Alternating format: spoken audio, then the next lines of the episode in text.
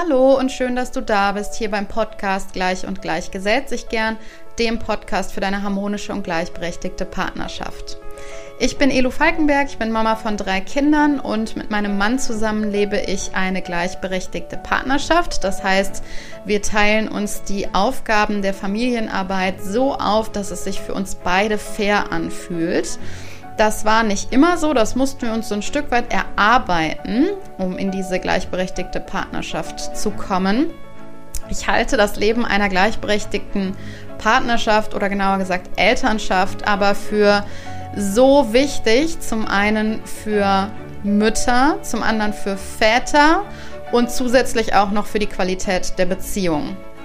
Und deshalb unterstütze ich Eltern dabei, in eine harmonische und gleichberechtigte Partnerschaft zu kommen, unter anderem mit diesem Podcast hier.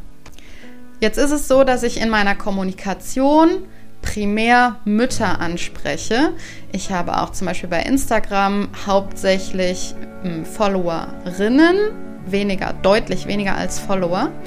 Und die Frage, die sich da so ein bisschen auftut, die ich jetzt heute in dieser Podcast-Folge thematisieren möchte, ist, ist das in Ordnung? Ist es in Ordnung, dass sich jetzt auch noch, ich sage es mal ganz plakativ, dass sich jetzt auch noch die Frauen um die Beziehungsqualität kümmern müssen? Oder müssen sich die Frauen jetzt auch noch darum kümmern, dass sie gleichberechtigt sind? Denn auch wenn das Leben einer ungleichberechtigten Elternschaft für beide Elternteile nachteilig ist, in meinen Augen bringt es so große Nachteile, dass sich das immer lohnt, für eine gleichberechtigte Partnerschaft loszugehen. So ist es trotzdem so, dass Mütter tendenziell gesellschaftlich da den größeren Leidensdruck haben. Und die Frage, die sich dann in dem Zuge stellt, oder mir zumindest stellt, ist, ist es dann in Ordnung, wenn ich die Frauen anspreche primär und ihnen meine Unterstützung anbiete, dafür in eine gleichberechtigte Elternschaft zu kommen. Und das Ganze erörtere ich heute ein bisschen in dieser Podcast-Folge. Das mache ich aber nicht alleine. Ich mache das zusammen mit Anna Horst, denn sie unterstützt mich seit Februar bei meiner Arbeit und bei meiner Mission. Und wir haben einmal zusammen für uns abgesteckt, können wir das verantworten? Können wir das rechtfertigen, so wie wir das machen, so wie wir unsere Kommunikation primär an Mütter richten? Ist das in Ordnung so? Und bevor ich dich jetzt dem Gespräch überlasse, möchte ich noch auf eine Sache hinweisen. Und zwar startet am 24. Mai mein Online-Kurs Verantwortung.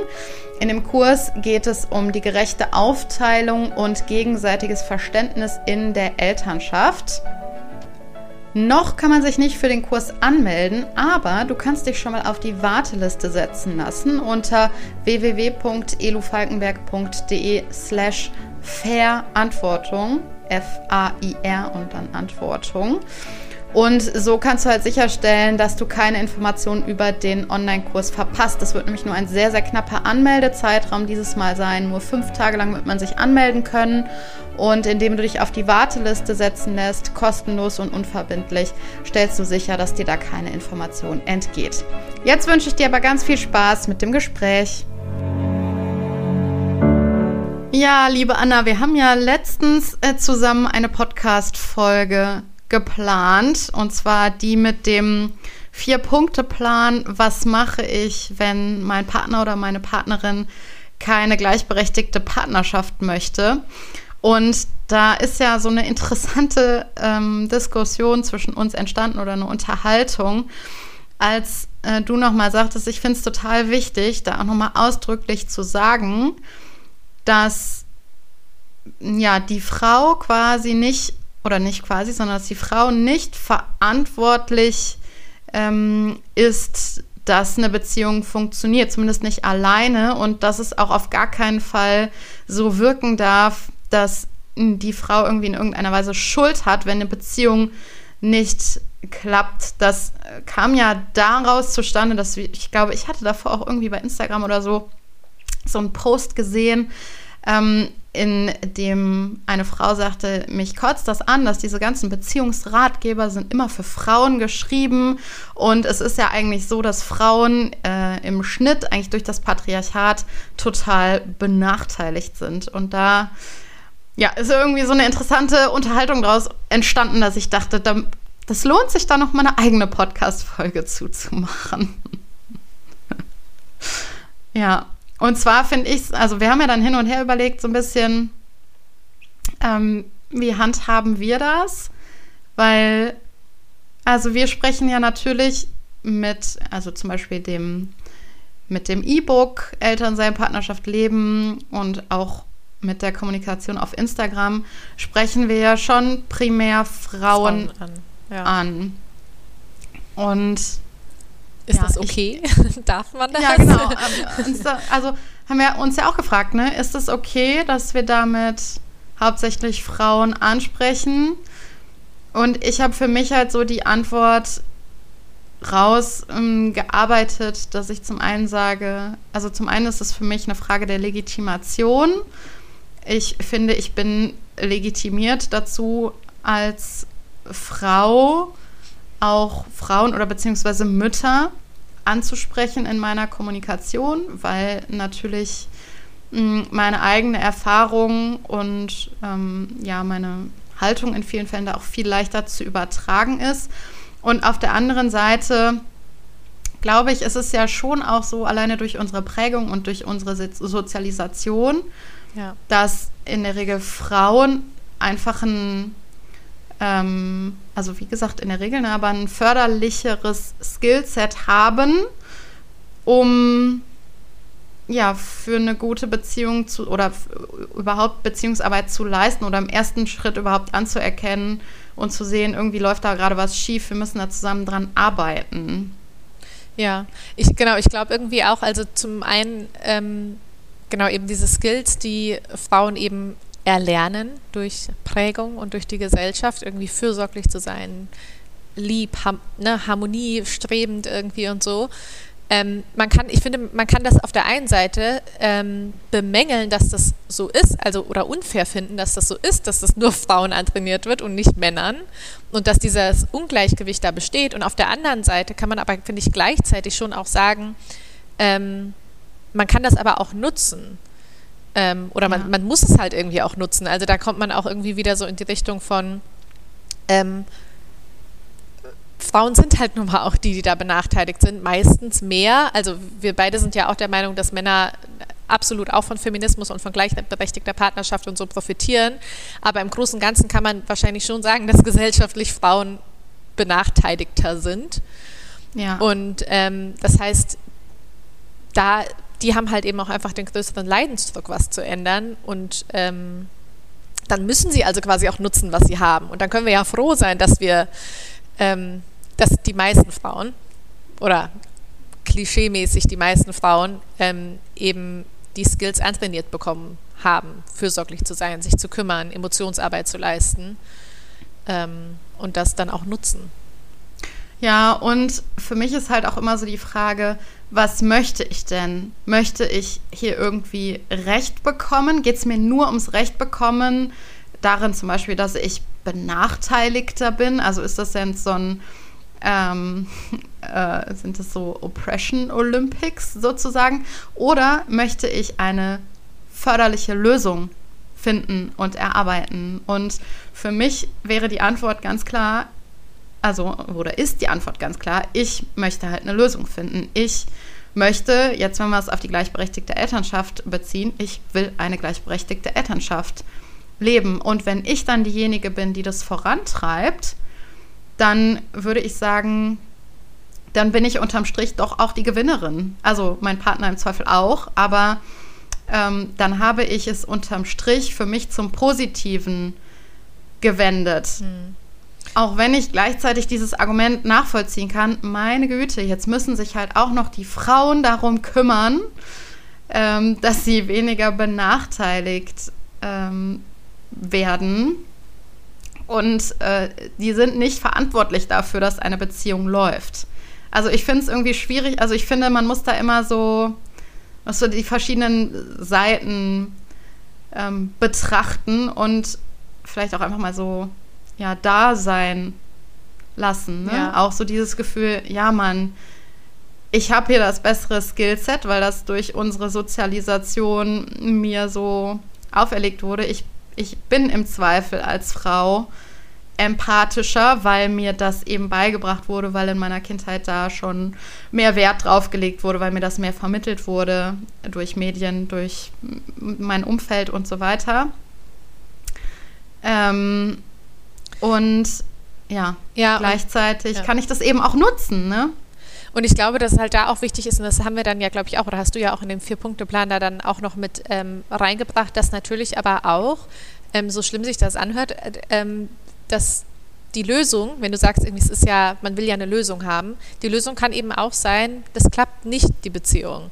Und ähm, ja. das ist, glaube ich, auch so eine wichtige Grenze. Und ich meine, es gibt noch mehr wichtige Grenzen, die man da auf jeden Fall ähm, ansprechen muss, also was jetzt zum Beispiel auch ähm, physische oder psychische Gewalt in der Beziehung angeht, aber halt eben ja, auch die Grenze Fall. von irgendwie, natürlich ähm, muss eine Frau nicht eine, eine Beziehung irgendwie retten. Also eine Frau muss sowieso keine Beziehung retten, aber vor allem nicht eine Beziehung, die einfach auch nicht funktioniert. Also du musst nicht in der Beziehung bleiben und versuchen, die irgendwie am Leben zu erhalten, die es nicht wert ist. Oder wenn, ne, wenn man einfach wirklich einfach kein Interesse daran hat, ähm, das war ja auch so diese Frage, ähm, mein, mein, Partner, meine Partnerin will irgendwie keine gleichberechtigte Beziehung. Wenn, wenn dein Partner oder deine Partnerin wirklich keine gleichberechtigte Beziehung will, nachdem man diesen ganzen Vier-Punkte-Plan irgendwie durchgegangen ist, dann, dann ist es auch nicht deine Verantwortung, das irgendwie zu kippen.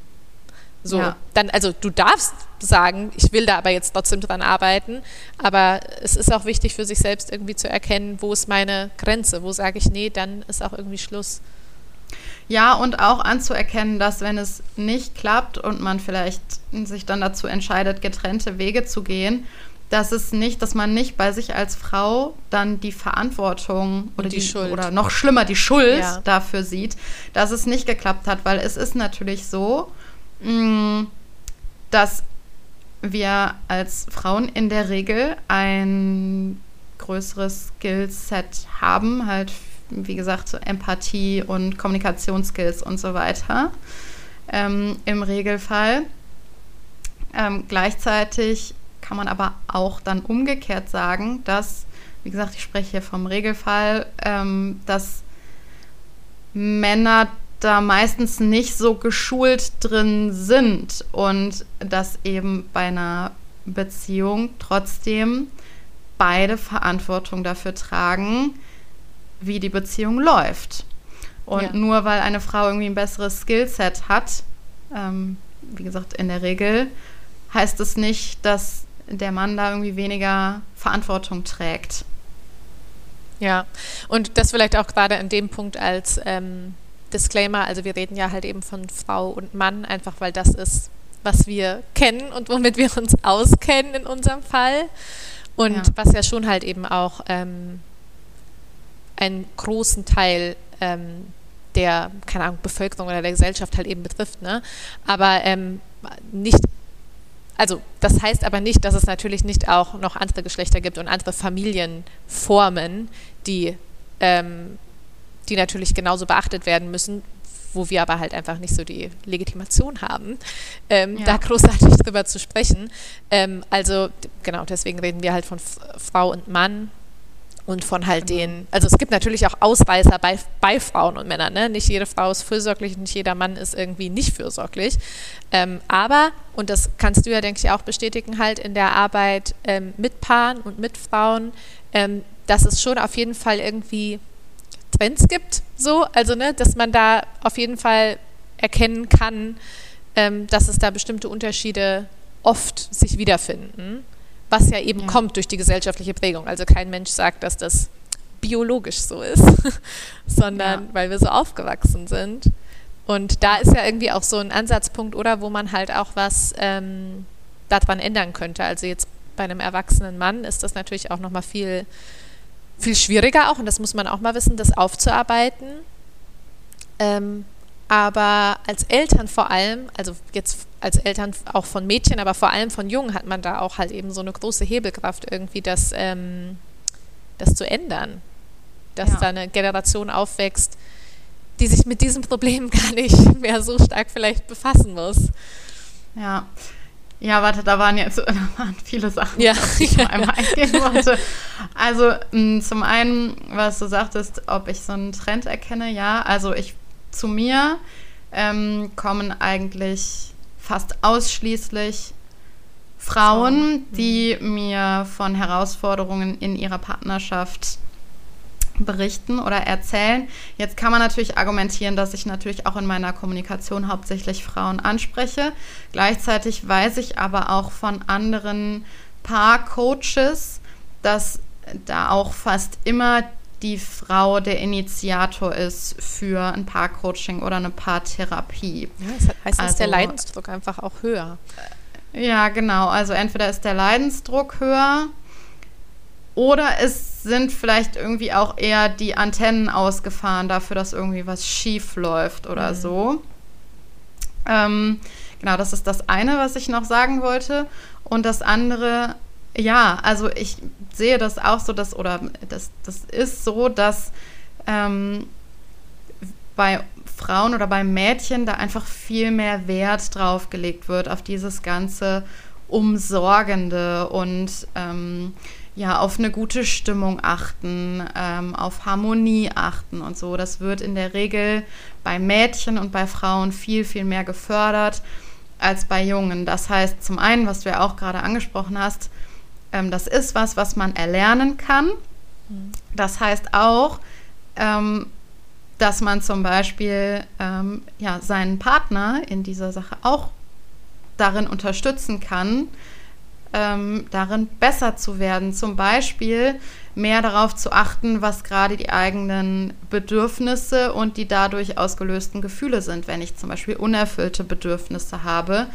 Ähm, und äh, genau, also da gibt es ja auch eine, eine, lange Liste sowohl von Bedürfnissen als auch von Gefühlen in, äh, in dem E-Book mhm. Elternsein, Partnerschaft, Leben. Also das ist was, was man, die wir auch man wirklich üben haben kann. zu Hause. genau, genau, sehr gut. Genau, also ich meine, das ist auch was, da muss ich auch ehrlicherweise sagen, da gucke ich auch ganz oft drauf, ja, wenn ich ja. irgendwie merke, boah, irgendwie äh, vor allem auch mir gerade was quer, in der Arbeit oder in der Arbeit, also in der in Beziehungsarbeit mit Kindern halt eben auch, ne? Also ja. den Kindern zu helfen, ihre Bedürfnisse ähm, zu erkennen und und zu artikulieren und ähm, weil halt eben auch man äh, als Elternteil immer wieder auch ähm, damit in Berührung kommt, äh, dass es schwer ist, seine eigenen Bedürfnisse auch unterzukriegen. Und dafür ja. ist das auch immer gut, dass man einfach da mal drauf gucken kann, mal gucken kann, boah, was ist es denn gerade? Warum geht es mir denn gerade so schlecht? Was ist es denn? Oh, ich habe vielleicht einfach Hunger, ich habe heute noch gar nichts gegessen. Manchmal sind es ja, ja, wirklich ja, genau. die simplen Sachen. Ja, ja, das, das finde ich auch einfach, also das war für mich oft so ein Augenöffner, dass ich so mir so rückblickend gedacht habe, warum hast du da so gereizt reagiert? Was genau hat dich dann so gereizt? Und dann habe ich auf diese Bedürfnisliste geguckt und ähm, dann war das irgendwie, also für mich ist das ganz oft so das Thema Verständnis. Ich habe ein ganz großes Bedürfnis danach, Dinge zu verstehen mhm. und zu durchdringen. Und ähm, wenn dann jemand irgendwie mit mir spricht und ähm, ja dann irgendwie so kryptisch spricht, so dass ich es irgendwie nicht verstehen kann und dann irgendwie manche Informationen fehlen oder so, dann reizt mich das total. dann denke ich immer, dann denke ich immer so, irgendwie, du verwehrst mir gerade das, die Möglichkeit, dass ich das verstehen kann, indem du irgendwie Informationen weglässt oder so. Ist ja irgendwie auch wieder so was ähm, Fürsorgliches, ne? Also ich will helfen, ich will mich kümmern, aber dafür muss ich es verstehen irgendwie, also was zwischenmenschliche ja, ja, genau. Sachen angeht. Ja, Genau, also das passiert jetzt nicht mega oft. Ich habe so ein, zwei Personen, bei denen passiert das ganz oft, dass ich dann denke, ich verstehe das, ich verstehe dich nicht, ich verstehe das nicht. Hilf mir bitte, das zu verstehen. Das, das macht mich verrückt, wenn ich das nicht verstehe, was du mir sagen willst. Also es ist naja, bei mir auch oft mit meinen Kindern so, also vor allem mit der Großen, ja. dass ich manchmal denke, ja. ich verstehe dich nicht. Also manchmal ja wirklich akustisch, ne, wenn die Kinder so weinen oder so, aber manchmal auch einfach irgendwie, also das fällt mir auch immer super schwer. Ich bin so, erzähl mir von deinen Emotionen, sag mir, was los ist. Nur so kann ich ja. dir helfen.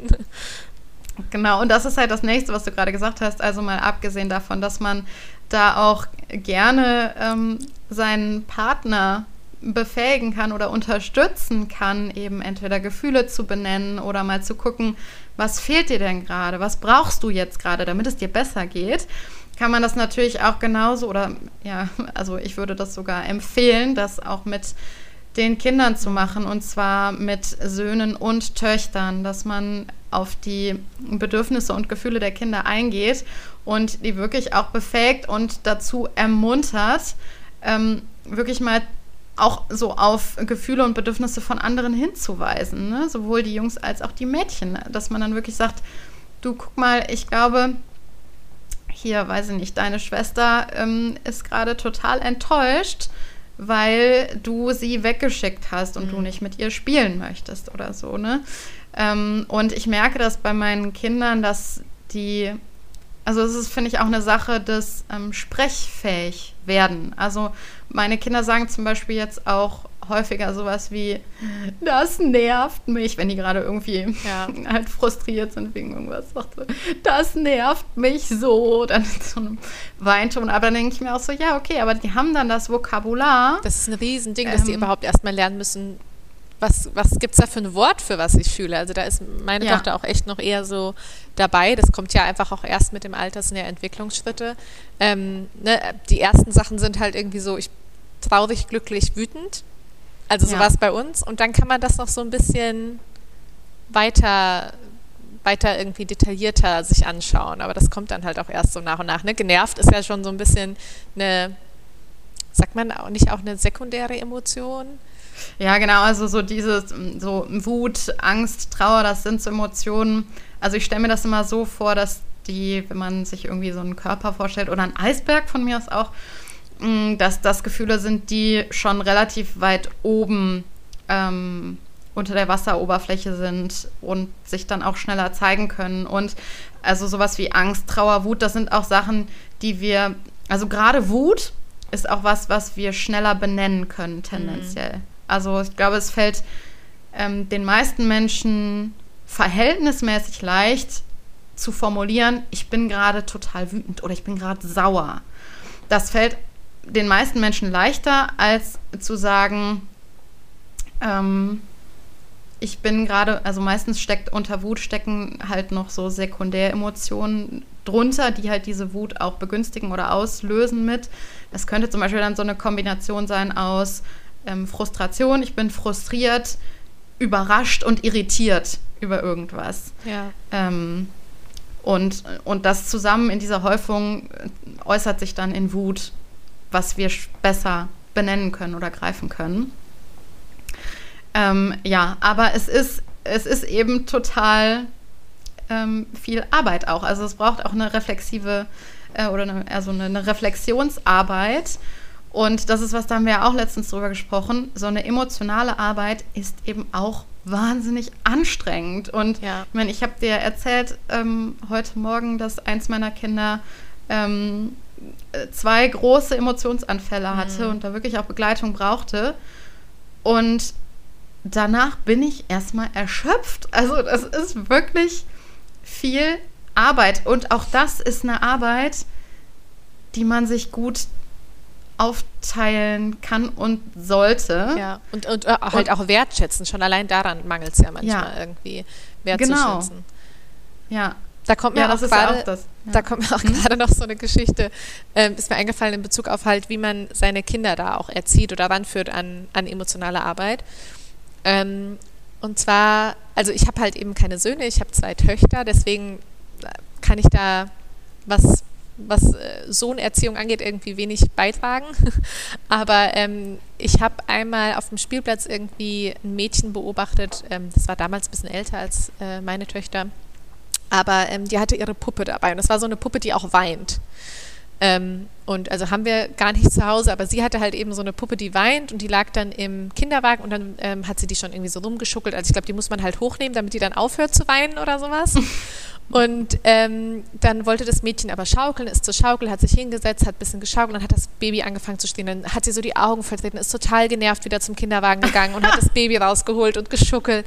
Und dann dachte ich, krass, krass, wie früh dieses Mädchen gelernt hat, das ist meine Aufgabe, mich um das Kind zu kümmern. Also ja. so sehr, ja. dass ich jetzt gerade nicht schaukeln kann, obwohl ich schaukeln möchte, ne? vierjähriges Kind oder so, sondern ich muss jetzt das schreiende Baby schuckeln. Und da habe ja. ich gedacht, uh, wow, da will ich echt drauf achten bei meinen Töchtern, dass ähm, die das zum einen vorgelebt bekommen, ähm, aber zum anderen halt auch einfach wirklich, dass ich explizit da mit ihnen drüber rede. Ähm, also ich will, dass sie das können, sich kümmern können. Ne? Also genauso wie ich das bei meinem äh, nicht existenten Sohn auch wollte. Ähm, aber ich will nicht, dass die sich verantwortlich fühlen dafür, dass das ihre Aufgabe ist, sich ja, um jeden also, und alles zu kümmern. Genau. Ja, und vor allem die so die alleinige ähm, Aufgabe, ne? Oder was heißt die alleinige Aufgabe? Dass sie äh, hauptsächlich dafür verantwortlich sind, ähm, ja, für eine gute Stimmung zu sorgen und für Harmonie zu sorgen und so. Das ja. ist und das einfach schon, das fängt damit an, dass Mädchen halt nicht mit, also äh, meine Töchter spielen auch mit Puppen, aber ich versuche ähm, und das, inzwischen machen die das eigentlich auch viel von selbst, dass sie nicht nur irgendwie spielen, das ist mein Baby, um das ich mich kümmern muss den ganzen Tag, obwohl das natürlich normal ist, weil die halt einfach Rollenspiele machen und das halt äh, sehen, dass Mama und Papa sich kümmern so. Aber dass ähm, sie eben auch andere Sachen mit einer Puppe spielen und nicht irgendwie das Einzige, was man als äh, Mädchen, als vierjähriges Mädchen macht, ist, sich um eine Puppe zu kümmern, weil das finde ich ja. irgendwie schon ganz schön krass, wenn das dein einziges Interesse ist als vierjähriges Kind. Ähm, als Mädchen sich eben nur zu kümmern den ganzen Tag. Und wenn das dann sogar so weit geht, dass du dann nicht schaukelst, weil du dich kümmern, weil du das Gefühl hast, das Pflichtgefühl hast, dass du dich kümmern musst um diese Puppe, das finde ich schon ganz schön krass. Ja. Ja, das ist, das ist echt eine Geschichte, die das irgendwie nochmal so sehr verdeutlicht einfach, ne? Und ich glaube, das sieht man bei Jungs halt eben seltener, würde ich behaupten. Also generell Jungs mit Puppen sind ja leider äh, nicht so ähm, die Normalität. Ähm, ja. Und ich glaube, dass die meisten Jungs halt auch schon in einem frühen Alter ähm, also entweder nicht gelernt haben, dass das ihre Aufgabe ist, sich so zu kümmern, oder halt ähm, gelernt haben, das zu ignorieren oder halt, ne, also ja. was haben wir ja auch vorhin drüber geredet schon mal, dass irgendwie auch, ähm, also unsere Männer oder halt Männer generell da oft auch was Selbstfürsorge angeht oder was so ein bisschen Egoismus, Egoismus auch, also positiven Egoismus irgendwie angeht, halt auch besser sind, weil die sich nicht so verantwortlich dauernd für alles fühlen, für die Emotionsarbeit und fürs Kümmern um andere Leute, sondern sich auch oft besser ernst nehmen können irgendwie und ihre Bedürfnisse. Ja. Also, ja, ja, und da geht es wie immer irgendwie so um den Mittelweg, ne? Weil ja. das ist, glaube ich, etwas, was so tendenziell, wo sich Frauen einfach tendenziell auch was von abgucken dürfen. Also sich selber zur Priorität zu machen und zu gucken, dass die eigenen Bedürfnisse erfüllt sind. Mm, und eine Sache wollte ich noch dazu sagen, von dem, was du gerade gesagt hast. Ich musste gerade so an diese Podcast-Aufnahme mit ähm, Anja Möwes von mhm. Keep Cool im Chaos denken, weil sie sagte, und das finde ich total eingänglich, wir sind gerade die Generation, die unsere Kinder so sehr bedürfnisorientiert ähm, begleiten möchte. Und gleichzeitig haben wir das gar nicht richtig gelernt, selber auf unsere mhm. Bedürfnisse mhm. zu achten, die wahrzunehmen und die auch zu benennen. Ich finde, das auch das ist ein sehr, sehr wichtiger Punkt, diese Bedürfnisse benennen zu können. Und das ist wahnsinnig schwer, weshalb ja. ich ja diese Liste an Bedürfnissen auch in das E-Book gepackt habe, weil mir das selber auch oft ja. total schwer fällt, jetzt das zu benennen. Ich habe dann irgendwie so ein Gefühl, hm, ja, könnte das und das sein. Aber das Benennen macht nochmal einen sehr, sehr großen Unterschied, ob man es dann benennen kann. Und deshalb glaube ich, ist das ist das so wichtig, dass dieser Zwischenschritt erfolgt, dass wir uns als Eltern befähigen, unsere Bedürfnisse wahrzunehmen und auch zu benennen. Und zwar sowohl Mütter als auch Väter. Und dann können wir auch noch mal viel leichter unseren Söhnen und Töchtern vermitteln, auf Bedürfnisse und Emotionen einzugehen. Und ich glaube, das ist ein wichtiger Schritt, den wir eigentlich gerade zuerst machen müssen. Ja. Ähm, so diese, diese Eigenreflexionsarbeit zu leisten. Ja, und ich glaube, ähm, ähm, ich glaube, da kommt das dann auch mit rein, dass ähm, also diese, dieses Bedürfnis erkennen und einfach generell diese emotionale Arbeit. Also zum einen leiden die Frauen darunter, dass sie eben die einzigen sind, die das ordentlich gelernt haben, meistens, ne? Und dass dann auch die einzigen sind, die das irgendwie die gut Beziehungsarbeit leisten können oder die die initiieren müssen. Auf der anderen Seite muss man sich aber eben auch betrachten, dass die Kehrseite aber auch ist, dass die Männer eben auch darunter leiden, dass sie es nicht können. Also sowohl bei sich selbst als auch oft in der Beziehung zu ihren Kindern. Also wie gesagt, absolut stereotypisch und natürlich gibt es viele Männer, die das gut können. Ähm, aber viele Männer leiden eben auch darunter, dass sie emotionale Arbeit nicht gut leisten können. Ähm, ja. Dass sie nicht ja. so den Zugang zu ihren Kindern finden, weil sie eben gar nicht den Zugang zu Bedürfnissen als Konzept überhaupt haben irgendwie. Ja. Ähm, ne, und, und, wenn man das auch so erkennt, dann ist es auch genau, irgendwie so. Und dann dann kommen da eben auch noch so Glaubenssätze, kollektive Glaubenssätze, die ja in vielen Individuen auch drinstecken. Sowas wie Männer können sich halt schlechter kümmern als Frauen. Oder Frauen können sich besser kümmern als äquivalent. Das sind ja so kollektive Glaubenssätze. Oder Männer, die sich kümmern, sind halt auch irgendwie weicher, ja, ne? Also warum solltest du ja, das machen? Genau. Ja, genau. Und, und das ist dann halt irgendwie auch so ein Teufelskreis, ne? Weil halt viele, ähm, viele Männer das tatsächlich nicht so ausführlich ähm, gelernt haben oder geübt haben, auf ihre Bedürfnisse äh, zu achten und die zu benennen und zu kommunizieren. Und wenn man das nicht kann, dann fällt einem in der Regel das Kümmern, was halt viel emotionale Arbeit beinhaltet, auch schwerer. Ja. Ich habe da ähm, gestern so als Vorbereitung drauf, weil ich wusste ja, dass wir darüber reden wollen, ähm, noch einen Artikel gelesen. Ich kann den auch ähm, in die äh, Shownotes packen. Ähm, und da stand irgendwie drin, ähm, da hat die Autorin geschrieben, dass sie findet, dass so drei Fragen wichtig sind. Also jetzt von der Sicht von, von Männern oder halt, eigentlich ist es ja auch egal, also in einer Paarbeziehung von der Person, die die emotionale Arbeit weniger übernimmt oder die Arbeit an der Beziehung weniger übernimmt irgendwie, dass ähm, es wichtig ist, sich zu fragen, diese emotionale Arbeit, die ich von der anderen Person erwarte oder diese andere Person macht, ist die einvernehmlich? Also hat die, die Person, hat die die angeboten oder erwarte ich die einfach? Ist die gewertschätzt? Also, oder ich glaube, sie hat gesagt, ähm, äh, anerkannt, wird die anerkannt auch als Arbeit? Äh, ja. Und ist sie wechselseitig? Also ich kann halt eben auch als Mann oder als Frau, egal, halt als äh, in einer Beziehung nicht erwarten, dass eine Person irgendwie durchgängig immer diese Arbeit ähm, übernimmt, ohne dass sie einvernehmlich ist, ohne dass sie gewertschätzt wird und ohne dass ich da auch mal was für tue. Dass ich eben auch mal frage, wie geht's dir eigentlich?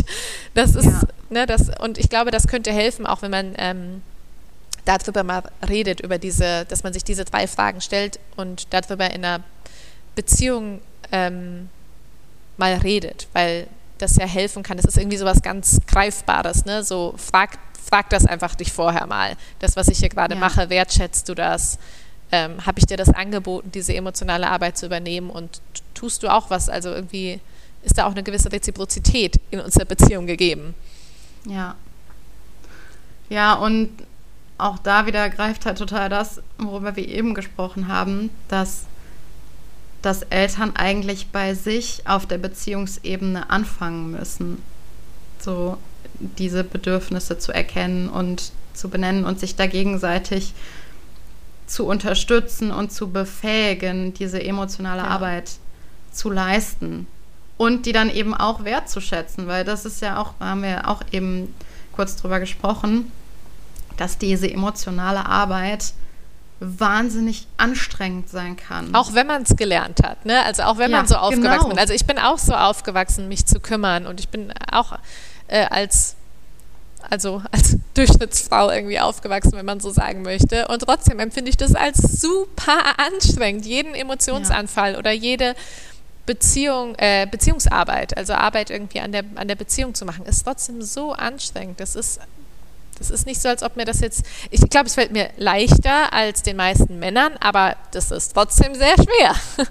Ja, ja, und es, es kostet trotzdem Ressourcen und es ist super anstrengend und dann kann einem halt auch schnell oder mir rutscht dann auch manchmal irgendwie sowas raus wie, ich kann mich hier jetzt nicht auch noch um deinen Scheiß kümmern. so, also, ne, das, das sage ich jetzt so nicht wirklich, wenn es irgendwie meinem Mann wirklich schlecht geht oder so, dann sage ich sowas nicht. Aber so, so fühlt sich das halt manchmal an, ne? wenn, ähm, wenn ich irgendwie den ganzen Tag über ich bin für mich Weiß verantwortlich, nicht. für die Kinder, also für meine Gefühle, genau. für die genau. Gefühle der Kinder und jetzt kommst du noch mit deinen Gefühlen an. Das ist zu ja, viel für eine jetzt Person. nicht mehr. Ja, ich denke genau. vor allem als Psychologin ist man, also so geht es mir auch oft und das ist nämlich noch mal krasser, glaube ich, als generell Frau zu sein. Aber ich glaube, viele Frauen können sich damit identifizieren und als Psychologin eben noch mal speziell, dass man oft das Gefühl hat, man ist auch die Therapeutin für jeden irgendwie.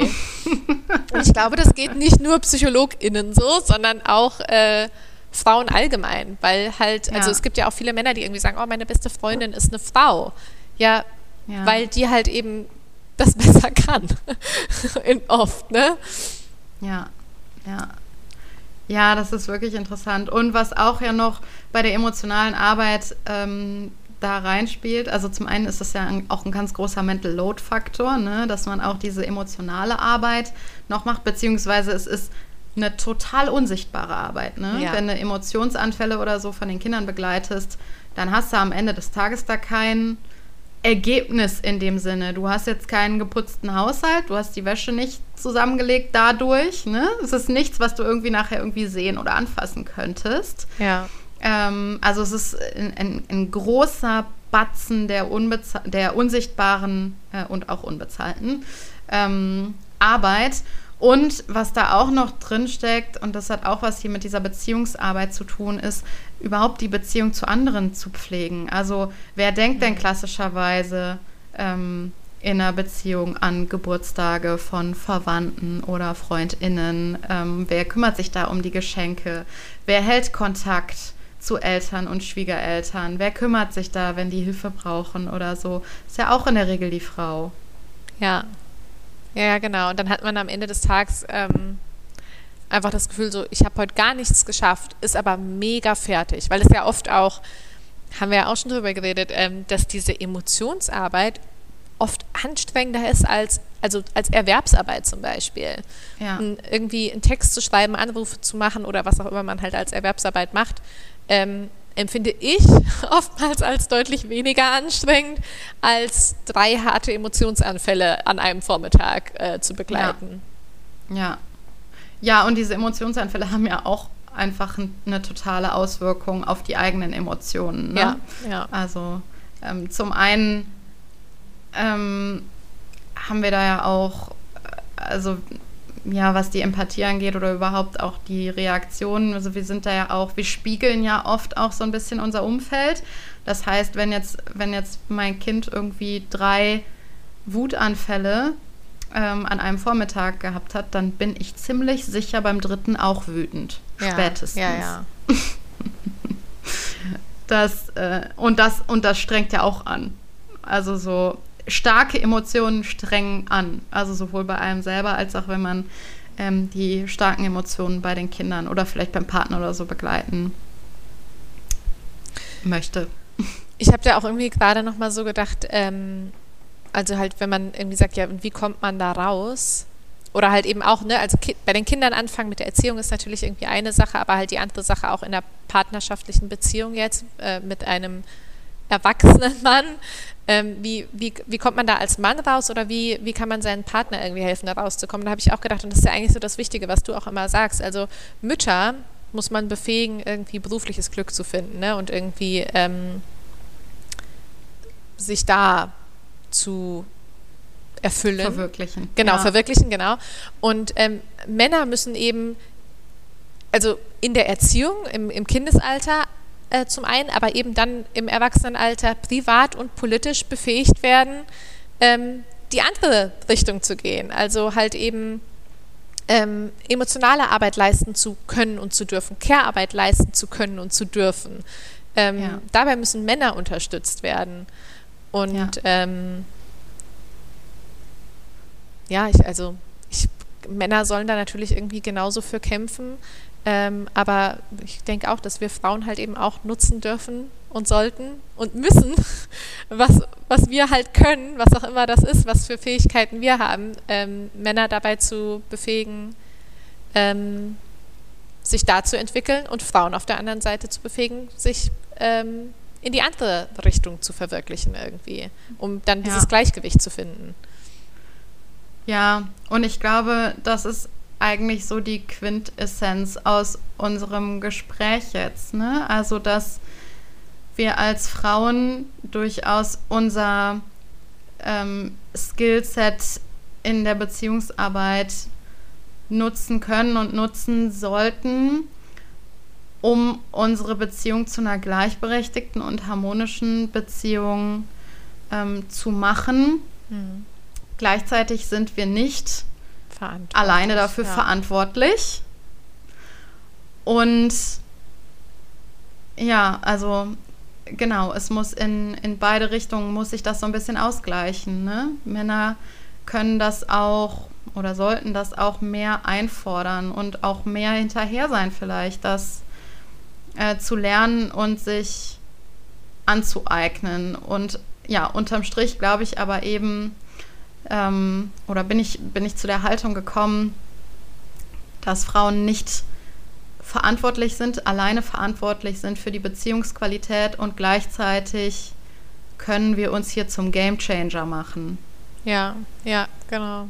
Und halt dabei das Verständnis haben irgendwie, dass es für Männer, also so du siehst an, für Männer halt eben auch nicht leicht ist, also gesamtgesellschaftlich vielleicht leichter als für Frauen, aber halt eben auch nicht leicht ist. Ähm, also zum einen das ne, Verständnis dafür zu bekommen, dass die ja auch darunter leiden und dann auf der anderen Seite aber natürlich wissen, wo, wo dieses Verständnis endet oder anders gesagt, dass es natürlich auch Verständnis von der Seite braucht. Also und wenn man eben da kein Verständnis bekommt, egal wie viel Verständnis man reinsteckt, dann muss man auch als Frau irgendwie seine Grenze halt eben kennen. Oder Ja. als Partner generell in der Beziehung. Ja. Wir bleiben weiter dran. Wir arbeiten weiter Genau. Verständnis und. Empathie für alle. Ja, genau, genau. Mehr Gleichberechtigung für alle, was beinhaltet mehr Verständnis und Empathie für alle und mehr Wertschätzung. Ja. Cool. Super. Ja, dann, wie gesagt, wir bleiben weiter dran. Ähm, und E-Book Ja, kann man kaufen. genau, das E-Book, das E-Book kann man erstehen auf www.elofalkenberg.de slash E-Book. Und wenn man Genau. sich allein einfach schon mal die Liste ausdruckt und hinhängt und also ich glaube, dadurch macht man schon einen großen, großen Schritt. Ja. Das hilft schon ganz viel. Ja. Cool. Alles klar, Anna. Dann machen wir weiter. Genau. Danke dir für das Gespräch. Danke dir.